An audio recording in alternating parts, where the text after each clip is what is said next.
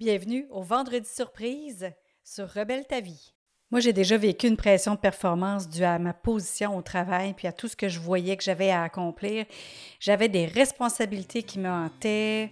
Je faisais des longues heures pour arriver à tout faire puis c'était pas encore assez. Si ça, ça te ressemble, écoute ce qui suit parce a certainement un ou deux éléments qui vont t'aider à rebeller ta vie. Rebelle ta vie est pour toi si tu es entrepreneur, dirigeant ou leader dans ton domaine et que tu réussis tous tes objectifs, sauf un. Tu as travaillé durement, tu as travaillé des longues heures pour arriver où tu es. Tu as la reconnaissance, tu as l'argent, mais tu sens que tu es passé à côté de ta vie personnelle. Et maintenant, tu es prêt à mettre les efforts pour réussir ta vie à nouveau. Parce que dans le fond, tu le sais que tu es plus qu'un chiffre d'affaires. Il est temps de rebeller ta vie. Ah, je suis contente que tu sois là pour le premier vendredi surprise. Écoute, les vendredis surprises, c'est vraiment un sujet différent à chaque semaine, mais c'est un sujet qui va être présenté d'une différente façon. C'est là la surprise en fait, c'est qu'on ne sait pas de quelle manière je vais te présenter le podcast du vendredi. Ça peut être en solo, ça peut être en duo, ça peut être une belle conversation, une discussion, une entrevue, un bout de formation. Ça peut être aussi les meilleurs moments d'entrevue que j'ai déjà fait ou ça peut être carrément une nouvelle entrevue. Cette semaine, je parle de pression de performance. Je parle de pression de performance puis des longues heures qu'on se met sur le dos pour justement arriver à nos résultats. Fait comment faire pour avoir plus de temps pour toi sans diminuer tes résultats au travail. Tu sais que j'ai été comme ça, hein, de, me faire dire euh, qu'il faut travailler fort pour obtenir ce qu'on veut. Mais oui, exactement. Puis j'ai travaillé fort, j'en ai, mis des heures, j'en ai mis du temps. Puis euh, il y a plusieurs fois que j'arrêtais pas, puis je prenais pas de pause, puis je mangeais pas, puis c'est mon chum qui me faisait à manger. J'imagine que toi aussi, je suppose. Tu t'es fait dire de travailler fort. Mais il est là le problème. C'est qu'on ne nous a pas montré comment travailler.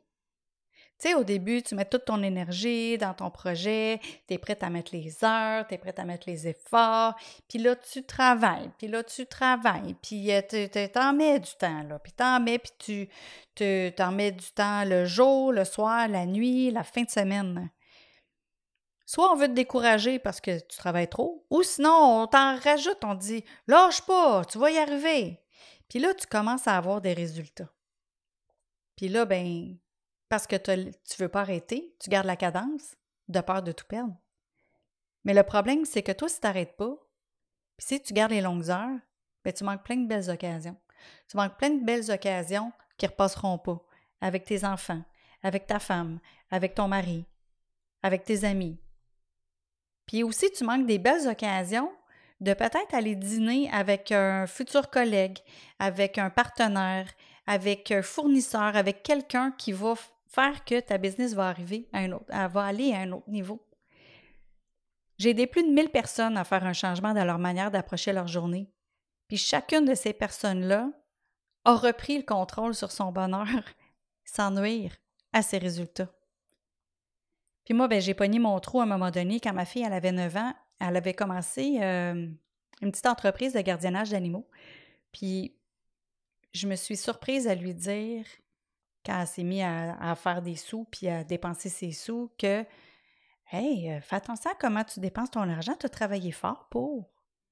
Puis ma fille, ah, elle me répond Mais non, je travaille pas fort, je m'amuse.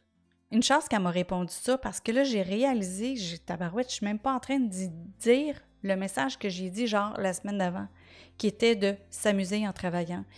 C'est sûr qu'elle avait mis des efforts aussi pour avoir euh, des clients dans sa business. Elle a fait euh, son, marketing, ses dépliants, elle a distribué ses dépliants pour avoir des clients.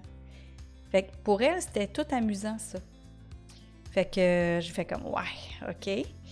Qu'est-ce que je suis en train de mettre dans la tête? Moi, là, là toutes les croyances de génération en génération. Mais j'ai dit, non, ça n'a pas d'allure, là. Parce que je suis pas en train de dire qu'il faut pas mettre d'effort ou de pas mettre d'énergie dans, dans, ce que vous faites là. C'est pas ça que je suis en train de dire.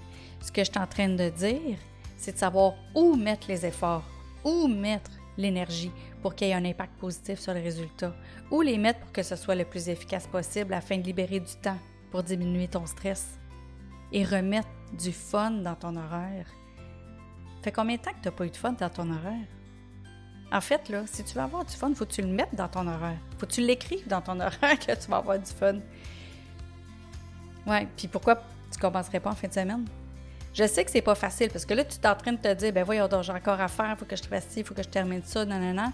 Mais si tu prenais au moins une heure sans cellulaire, sans réseaux sociaux, présent à 100 avec ceux que tu aimes, tu vas voir à quel point cette petite pause plaisir peut te faire du bien, te ressourcer, puis faire que tu seras beaucoup plus frais et dispo pour mieux performer la semaine prochaine. fait que je te souhaite une belle fin de journée. Je te souhaite une belle fin de semaine. Je te souhaite un minimum d'une heure de plaisir en fin de semaine. Vraiment, là, lâche ton fou. Puis on se parle lundi pour On part bien la semaine. Salut!